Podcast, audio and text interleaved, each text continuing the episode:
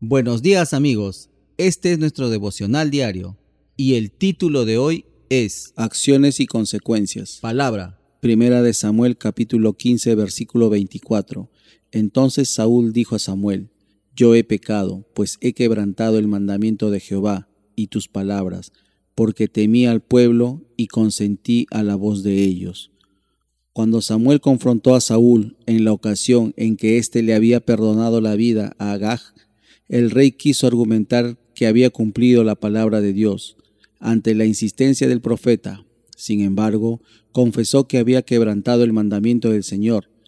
Tristemente, este reconocimiento se vio empañado por la débil justificación que intentó adosar a su confesión.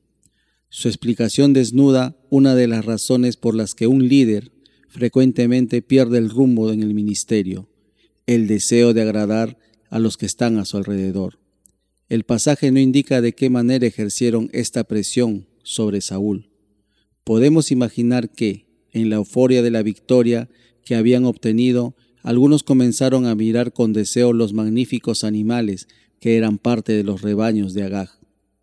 Los más osados se habrán acercado a Saúl con una mejor propuesta que las terminantes instrucciones que le había dejado Samuel. Destruye todo por completo, todo lo que tiene. Quizás Saúl pensaba que sus soldados merecían alguna clase de recompensa por la victoria obtenida. Sea cual sea la razón, cedió ante esta presión y los autorizó a quedarse con lo mejor de los rebaños. Para Dios, la desobediencia no tiene atenuantes. Cuando le comunicó a Samuel lo acontecido en el campamento de los israelitas, le dijo, Me pesa haber puesto por rey a Saúl, porque se ha vuelto en pos de mí, y no ha cumplido mis palabras.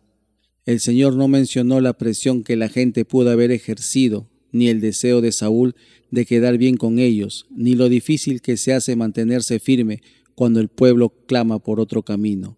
Desde la óptica del Señor, en el instante que Saúl cedió ante el pueblo, le dio la espalda a Dios. Quedar bien con los demás es uno de los deseos más profundos arraigados en nuestro corazón. Este deseo puede llevarnos a callar ante el pecado de un hermano, a diluir una enseñanza para que no aparezca tan radical, a cambiar de opinión para no desentonar con el resto del grupo, o a postergar una decisión que sabemos que va a despertar críticas. Por lo general, nuestras primeras inclinaciones son las que mejor se alinean con la palabra de Dios. Luego aparecen esas pequeñas voces tan familiares que trabajan en nuestra cabeza para sembrar dudas sobre el camino que debemos tomar. Sea lo que sea aquello que nos motiva a movernos en cierta decisión, debemos saber que en la gran mayoría de los casos no es posible quedar bien con los hombres y también con Dios.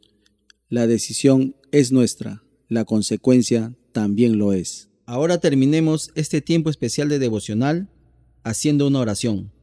Padre amado, que mis decisiones no busquen satisfacer al mundo, sino que estén siempre movidas por el deseo de glorificarte y seguirte conforme a tu palabra. Gracias, Padre. Hemos orado en el nombre de Jesús. Amén, amén y amén. Bueno amigos, nos reencontramos mañana en el siguiente devocional. Que tengan un bendecido y victorioso día en Cristo Jesús.